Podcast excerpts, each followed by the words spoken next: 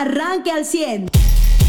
Malas noticias para iniciar la jornada. Es encontrado el cadáver de una mujer que había sido como eh, reportada como desaparecida desde el día de ayer. Eh, se trata de Ana Iselda Viviana Rodríguez Chávez, eh, quien desapareció el 10 de mayo, el mismo día de ayer, 10 de mayo. una mujer que se trasladaba en un vehículo de la marca Fiat del estado de Coahuila, color gris.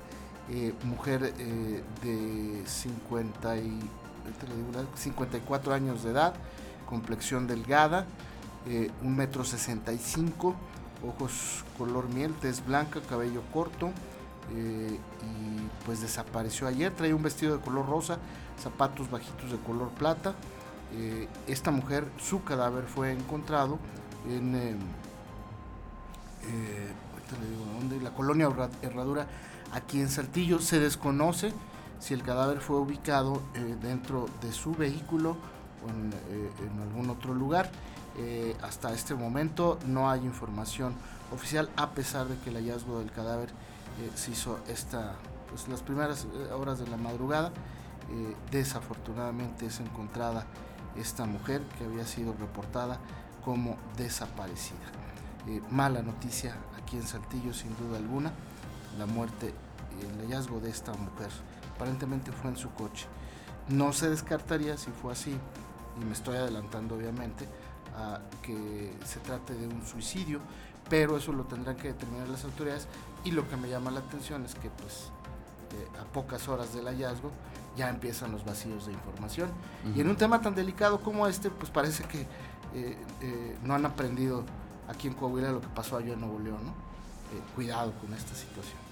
Bien, eh, pues es parte de la información que hoy amanecemos, además de los saldos de los aeronazos.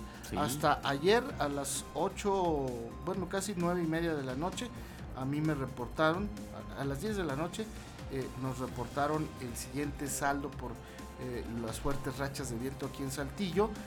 cuatro árboles con fracturas parciales en ramas de tamaño medio con líneas de Comisión Federal de Electricidad involucradas y con posibles daños a vehículos en colonias como Teresitas, Oceanía, La Amistad, Ojo de Agua.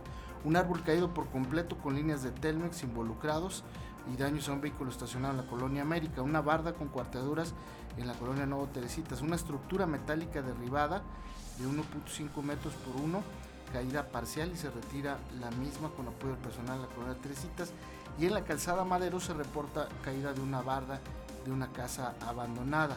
También hubo cortes en la energía eléctrica en la zona centro, en la colonia Morelos, en la Zaragoza y en la Misión Cerritos. Ahí la Comisión Federal de Electricidad explicó que son eh, daños en la red eléctrica por polarización en el cableado. Yo nunca había oído eso con el viento chocan y hacen una especie de corto. Es eso, corto, o sea, los polos es el positivo y el negativo, por así llamarlos, que es el que trae la corriente o la línea y el neutro. Y cuando el aire hace que choquen, pues se hace ese corto, como si tú juntaras los dos cables, ¿no? Que eso es lo que hace que se vaya la luz cuando llueve o cuando hay aeronazos. entonces? ¿Por qué los pondrán tan juntos? Sí, pues se supone que, el, que va, el que va separado es el que trae la línea. Cuando tú ves tres cables, siempre vas a ver dos de un lado y uno separado. Imagínate cómo están los aeronazos, por eso es que tampoco los cuelgan de más, pero pues hay veces que los aeronazos son suficientes o alguna rama, ¿no? Los Ah, no, claro. No, lo ideal sería tener cables subterráneos, ¿no? De este que le llaman el de, doble cero, pero del que está cubiertísimo, como lo tiene dentro de la industria o algunos fraccionamientos, y ahí nunca se va la luz por cortos. Se va porque afuera chocan los cables, ¿no? Sí, pues, digo, y en la mañana, si te tocó también ver en el camino, pues esta gran carga de, carga vehicular, digo carga vehicular, perdón, eh, carga de plantas y de basura y demás que del sur bajó hacia, hacia el centro o a la parte más baja de, la ciudad, ¿no? Ahora falta el saldo porque durante la noche, después de las 10 de la noche, como por ahí de la medianoche, pues las rachas de viento superaban los 25, 30 kilómetros, ¿no? Entonces falta ver los daños que se provocaron por la noche después de ese reporte de protección civil. Ojalá y que lo podamos tener, tener pronto, ¿no? Pero pues eh, yo creo, a mí me sigue llamando la atención el hallazgo de esta mujer sin vida y que no haya información y eso va a generar vacíos. Sí, yo fíjate que ahorita a esta hora en lo que estado leyendo veía si había algún boletín, alguna actualización de la fiscalía. A las 7 con 13 no hay nada. No hay nada. Por completo. En este momento. Sí, no. Y, este, y pues desconocemos si fue, fue eh, un, eh, crimen, una, un crimen una muerte violenta, una muerta, muerte violenta o se trate de una persona que se quitó la vida. En cualquiera de los dos casos es muy lamentable, obviamente, pero no tiene el mismo impacto social. Una muerte violenta como la que vivimos el viernes pasado y, esta, que podría ser otra muerte violenta, se ven dos mujeres en menos de una semana. Claro. Y el otro tema es, pues, hasta si fue una muerte natural, ¿no? Un infarto, o sea. El tema sí es la información, que es evitar que la que pues que la ciudadanía llene esos vacíos, ¿no? Con, con rumores. Ahora, con chismes y demás. Es muy delicado que una mujer desaparezca el 10 de mayo. No, claro. No estoy diciendo que esta mujer haya sido mamá, pero seguramente fue hija.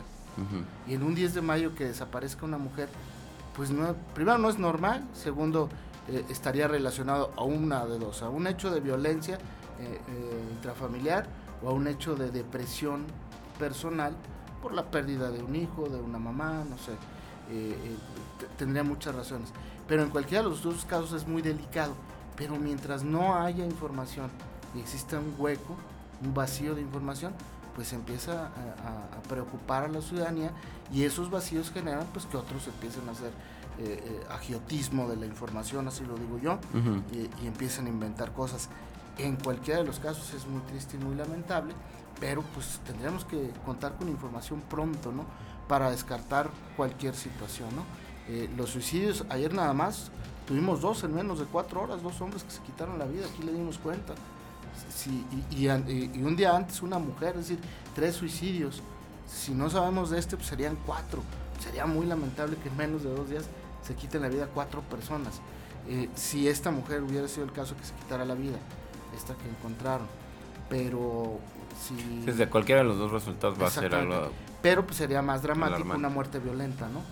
Eh, eh, sin duda alguna. Eh, pues es parte de lo que le podemos informar esta mañana en el tema local. En Arteaga el incendio pues sigue, o bueno, presenta una, una liquidación del 40%, un, control de 60%, exactamente el control, que es decir, el control es la delimitación del terreno que se va a, a incendiar o a quemar o a perder. Creo que la palabra más adecuada es perder, porque pierde la vegetación, se pierde el suelo, no se pierde el oxígeno que producían, el agua que captaban, porque pues si ya no hay un suelo vaya rugoso, no con plantas y raíces que detengan el agua, pues se filtra casi nada. Entonces se pierde el, el 40, el 60% se controla este terreno. Hay todavía un 40% de los frentes del incendio que no se han podido controlar. Y pues sí, como dices tú, ayer pues las lluvias ligeras no fueron suficientes para, en la parte del Huachichil, para minorar este incendio. Y luego los vientos, no sabemos qué rachas alcanzó allá el viento y la temperatura, pero pues hoy por lo pronto los brigadistas, los amarillos, van a continuar en, el eh, proceso ¿no? de, liquidación, de combate y liquidación, que no se ha antojado fácil, pero pues que finalmente eh, continuará durante esta eh, jornada de mitad de semana. Ahora son hasta el momento contabilizadas 160 hectáreas de pastizal y matorral. Sí hay dos helicópteros enviados por el gobierno del estado que han pues eh, contenido, dice el boletín, el avance, que se fueron principalmente a las zonas donde hay arbolado adulto. Obviamente esa es tu prioridad. Porque el, la zona con descargas. Exacto, porque el matorral sabes que es una cuestión de un año, ¿no? O sea, que se hace y luego se vuelve precisamente este material combustible cuando se seca. y no dura tanto como petate, ¿no? Exactamente, no dura tanto tiempo. Como, como candidato moreno, aspirante moreno, prende de volada con todo lo que le trae, se le acaba el recurso y ya no hay Luis Fernando. Digo, ya no hay candidato. Bien, y hablando de política, pues ayer eh, eh, las reacciones, ¿no? Eh, de quienes podrían contender en el proceso electoral por la candidatura a la gobernatura dentro del PRI. el día de ayer Manolo Jiménez pues reconoce que es una decisión correcta de su partido abrir el proceso y que sea cual sea el resultado ya no habría pretextos, ¿no? De que no, que, no, es, no me hicieron traje a mi medida, esa es la frase que utiliza y está de acuerdo en que se abra el proceso. Al, alter, en forma alterna, Maritelma Guajardo, pues es la, dueña del PRD aquí en Coahuila, este, o por lo menos de la franquicia, ¿no? este, eh, dice que eh, Manolo Jiménez y Enrique Martínez y Morales serían dos eh, precandidatos naturales del PRI a la gobernatura de Coahuila. Ella ya los destapó a los dos. Pues sería la primera que destapa a estos candidatos, ¿no? A pesar de que no es del, PRI, pero pues el PRD ya sabemos va en alianza con el PRI para la elección del año que viene. Exactamente, digo, panistas ya se habían pronunciado en favor de, de Manolo, hay que platicar con ellos, yo creo que alcanzaremos a ver lo que pasa. Públicamente no, ¿eh? No, nada más como comentarios de con el candidato que suena del PRI, ah, que era... O sea, realmente quien destapa es Maritelma. ¿eh? Sí, sí, quien está diciendo tal cual. Con estas dos opciones son buenas para Coahuila, aunque la de Enrique Martínez dice no le pierdan el ojo, no sé si es, eh, esta carrera nos sigue gustando, si no es gobernador, o sea, lo que está diciendo es, el, el, con Enrique, si él no es, echen, eh, le echamos ojo, no le quiten el ojo a los perreístas porque podríamos ir con él en alianza en cualquier otra candidatura. Pues a mí me parece que, que, que, al margen de eso ya lo sube al, a la, claro, claro. al escenario de las candidaturas y, y ella habla de la gobernatura este, sin, sin establecer un favorito para ella en, que vaya a ganar la candidatura, porque pues será una elección eh, abierta. Interna del PRI, se está como diciendo, pues nosotros cualquiera de estos dos vamos como quieren alianza, ¿no? Así como deben entender, pues yo sé que el PRI va a ser el que decide el pues, candidato, ¿no? Pues sí, pero, tú mismo decías ayer que van a poder votar todos, pues panistas y Debería ser abierta a todos, ¿no? Pues eso es lo que tú proponías, ¿no? No sabemos si va a ser abierta o interna. O sea, si según encuestas es el candidato el que gane de ahí, el que tiene más posibilidad para ser gobernador, pues ya déjenos a todos participar. Pues digo, ¿Cuál es la diferencia? Nomás porque no eres panista, perredista o priista no puedes nada, pues ya dejen. Pero pues es que la, ley electoral te dice que son procesos internos. Y no, el, todos los anuncios van a acabar con, aunque usted los escucha aquí, los ve en periódico, con mensaje dirigido a militantes y simpatizantes del Partido Revolucionario Institucional. Y ya, por eso ya. Pero todos lo vamos a escuchar, ¿no? sí, pero la ley electoral te dice que es un, un proceso interno, Y así funciona para todos los partidos, no solamente para el PRI. Pero eso lo tendrá que decir el mismo eh, PRIismo que tiene la alternativa justamente de abrir el proceso. En Nuevo León sigue la situación muy crítica. El día de ayer se confirmó que el cadáver encontrado en el municipio de Juárez sí correspondía a Yolanda, esta mujer que ah, eh, desapareció. Aquí se lo confirmamos y además le informamos que eh, eh, fueron encontrados dos botes de veneno a un costado del cadáver. Eso es lo que informó la fiscalía, una situación que obviamente pues generó muchas reacciones en Nuevo León y en todo el país, que nuevamente ponen en jaque a la Fiscalía de Nuevo León. Ayer el padre de Yolanda acudió al Servicio Médico Forense de Nuevo León, reconoció el cadáver de su hija y de ahí se fue al despacho del gobernador eh, eh, Samuel Rodríguez. Eh, ahí pues seguramente le pidió, no, no sé en qué tono, pero después Samuel Rodríguez exigió al fiscal general que diera a conocer la carpeta de investigación eh, de eh, eh, el hallazgo de Yolanda.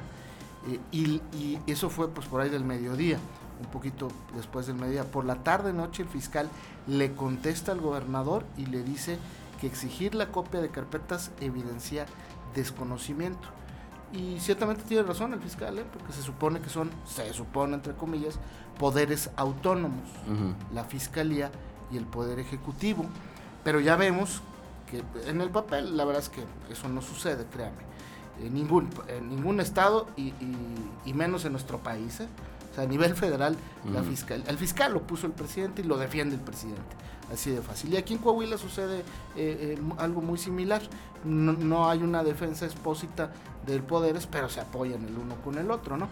En Nuevo León ya vemos que no, que no hay esta buena relación entre el Poder Ejecutivo y la Fiscalía y la situación se polariza porque la presión al final, pues el fiscal se la está este, resbalando, ¿eh?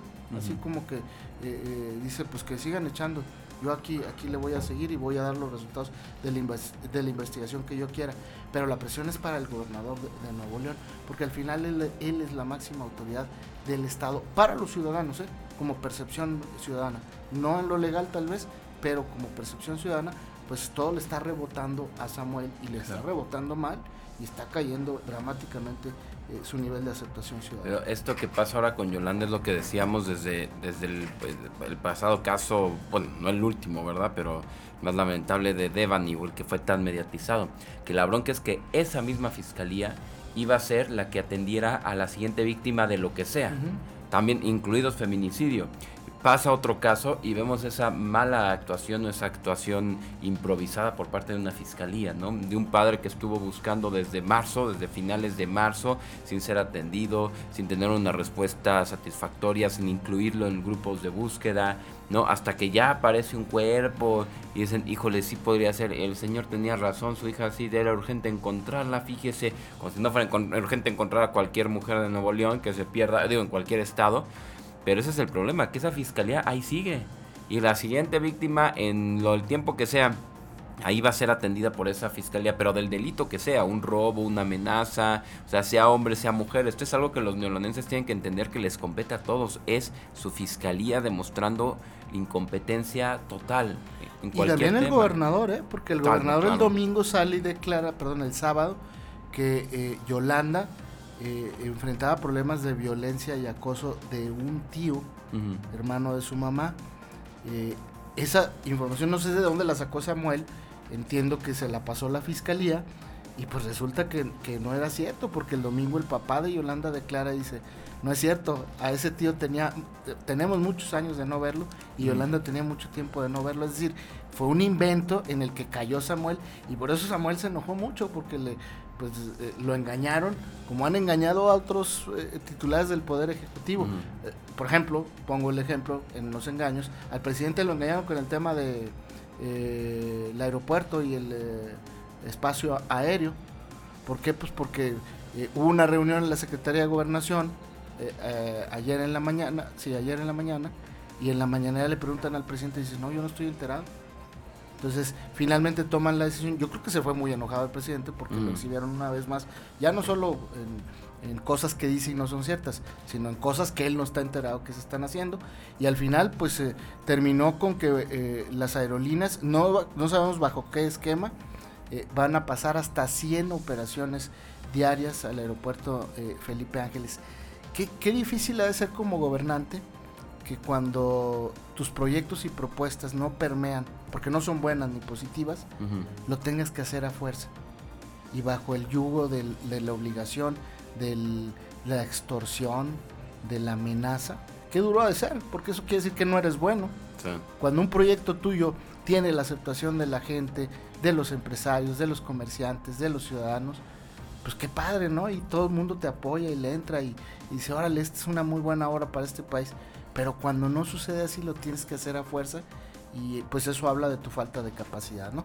Y en Nuevo León está pasando lo mismo, que a nivel nacional hay una crisis eh, política de seguridad eh, que nos les guste o no a los regiomontanos, pues es responsabilidad finalmente de ellos. Ellos eligieron a su gobernador. Eh, el anterior Congreso eligió al fiscal, un mm. fiscal que va a durar creo que 15 años. Y, pues hoy pero que hay procesos para destituirlo con el Congreso sí por supuesto pero el Congreso no se ha pronunciado. Eh, ese mismo Congreso que eligieron los mismos regiomontanos. Claro que ah no iba a decir que exacto como eligieron los regiomontanos o sea le dieron al gobernador nomás un diputado local de su partido y todos los demás de otro, pues ¿cómo quieres que actúe tu gobernador? Sí, pero no, no es este, eh, eh, ya, ya vimos que el presidente tuvo un congreso a modo y no hizo nada. No, digo, pero en este tema del fiscal sí podrían tener con qué negociar. Aquí me imagino, claro que la oposición ya le dijo, ¿quieres quitar al fiscal? Nosotros queremos esto, esto y esto. Y no, no, no, no le ha de convenir, ¿no? A Samuel.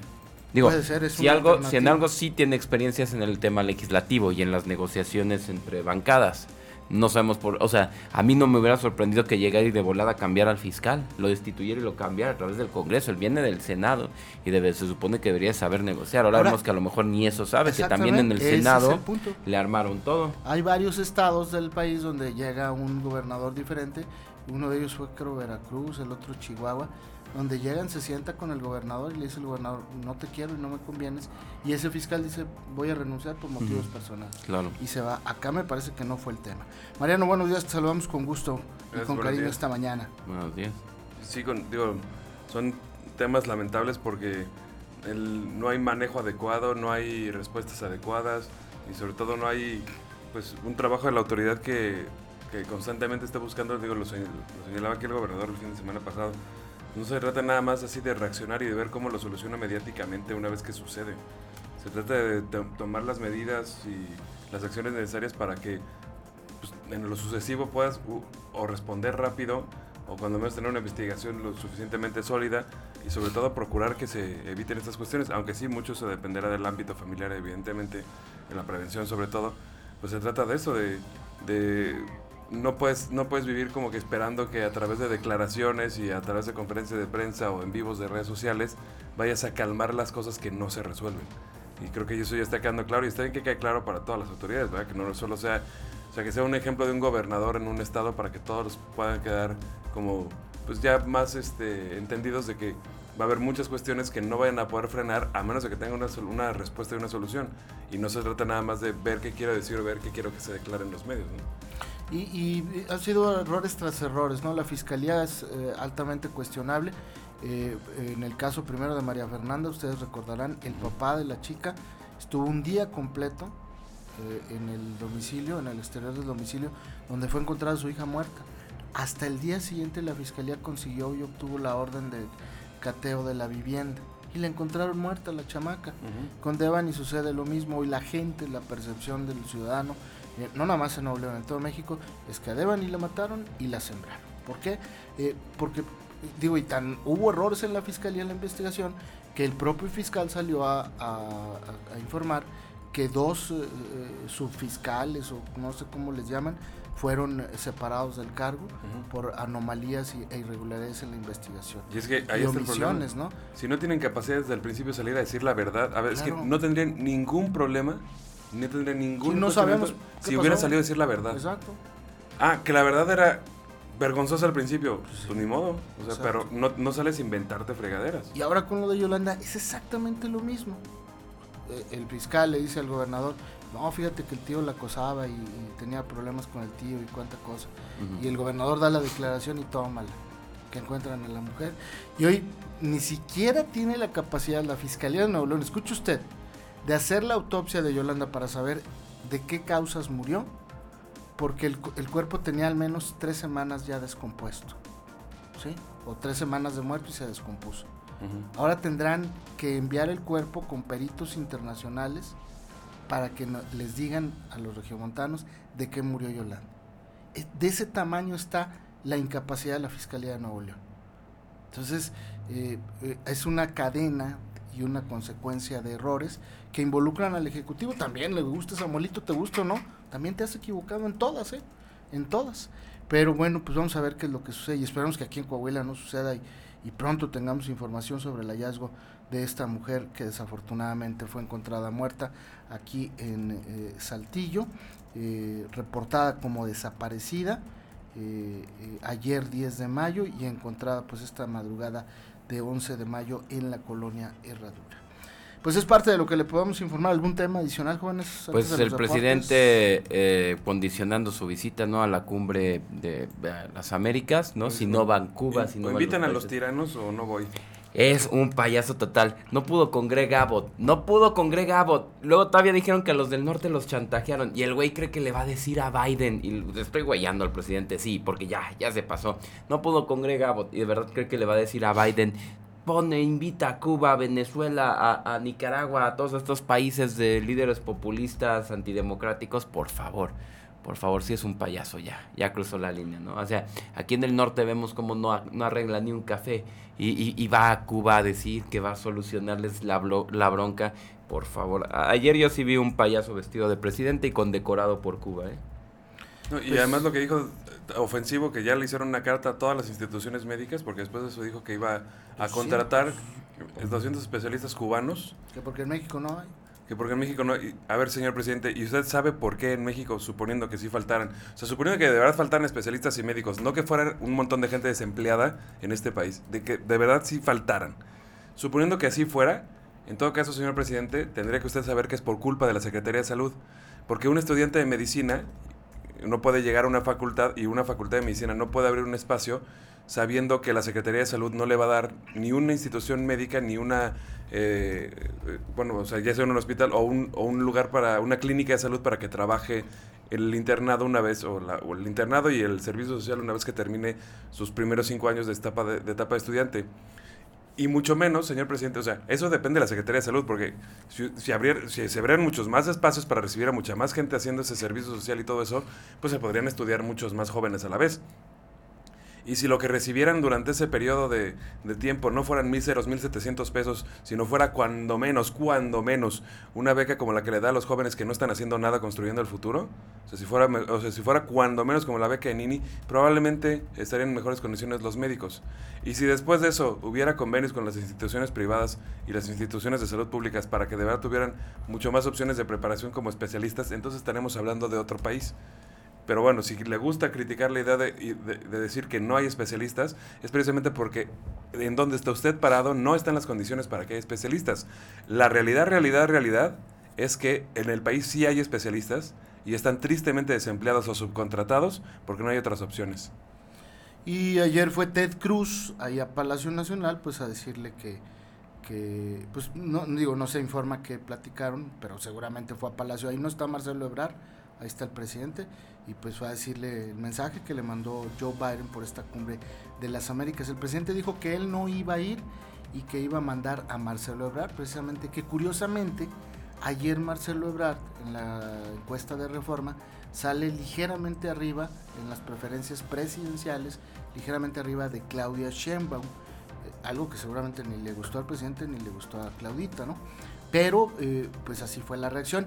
Ahora, la vocera, o la jefa de comunicación de la Casa Blanca, ayer salió a decir que ni siquiera estaban hechas aún las invitaciones para la cumbre, eh, en un claro mensaje en donde le dicen al presidente, cálmate, tranquilízate. Ni siquiera invitado a nadie. exactamente.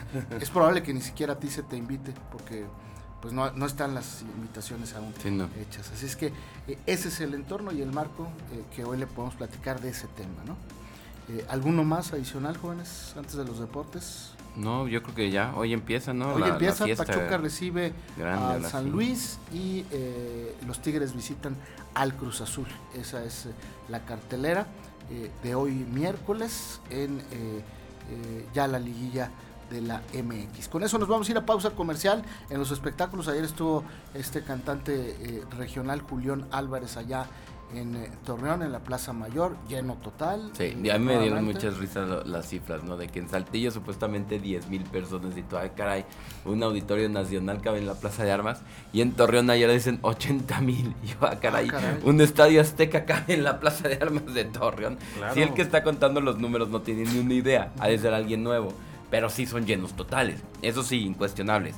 Plaza de Armas en Saltillo estuvo hasta la callecita de arriba donde se llama Ramos en esa altura, ¿no? O ya es de la fuente. Eh, ¿Es Ramos o de la fuente? Ajá. Hasta allá había gente, eso sí es cierto. Y abajo hasta Aldama, claro que sí, eso, eso no. Pero que digas 10 mil personas, no caben ahí 10 mil personas. 80 mil en Torreón, no, estaba llenísimo todo, todo alrededor. Hasta los restaurantes y bares y en los edificios viéndolo pero no son 80 mil personas tampoco. O sea, sí, protección civil, diles cómo se cuentan a las personas. No es 1, 2, 3, 4, 80 mil, ¿no?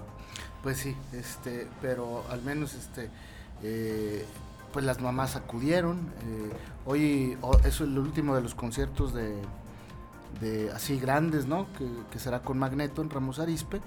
Y eh, vamos a ver cuántas personas le inventan allá, ¿no?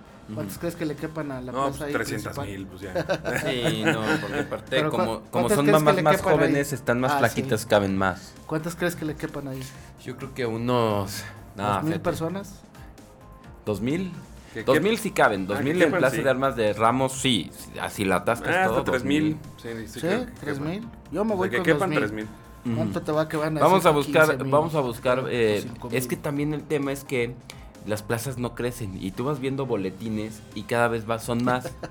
las plazas no cambian. No, es igual. Ajá, pero cada vez te ponen que es más gente y más gente y más gente y tú a ver cómo, güey, cómo, es, es que es imposible. Yo hice más que el gobernador Ah, pues es que se pueden subir una arriba hice de más que el alcalde pasado porque yo traje más gente al mismo lugar. ah, caray. Se pueden subir una arriba de otra, sí. así de, de eh, camachito, ¿no?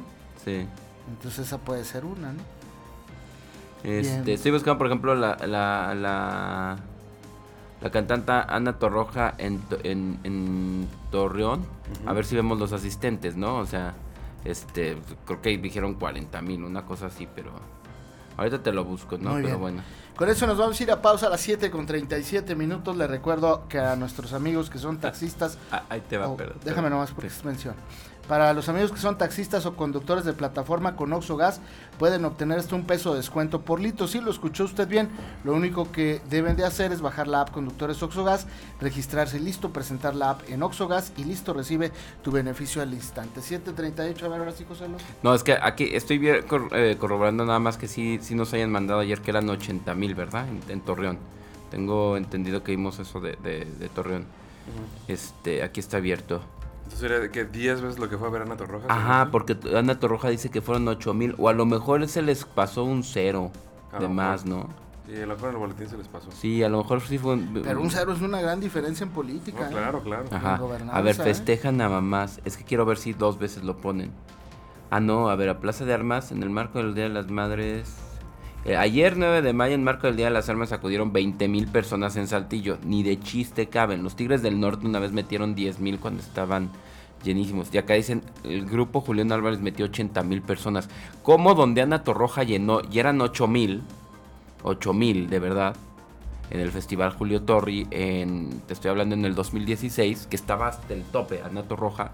Ahora caben 80 mil. O sea, en cada espacio, cada persona iba cargando 10 hacia arriba. ¿O qué hacían? Pues es que sí, de verdad, no. Sí, o sea, ya también denle sentido. O sea, no se trata de decir yo hice más que el anterior y cosas que no vienen al A nosotros nos escuchan 500 millones de mexicanos. Claro, no existen, nos escuchan. sí, no, no, no. Este, como, como dice Mario Delgado, ¿no? 9 de cada 10 mexicanos están eh, apoyaron al presidente. Sí, pero de tu consulta en la que participas, participaron, eh, ¿cuántos? 3 millones, ¿no? ¿Cuánto fueron el total de la revocación? De la revocación, sí, como... No, 15 millones, ¿no? Ajá. Algo así, 15 millones. No, Mario Delgado, no eches mentiras. No 9 de cada 10 mexicanos en este país. Para empezar, 9 de cada 10 mexicanos no, no están en el padrón.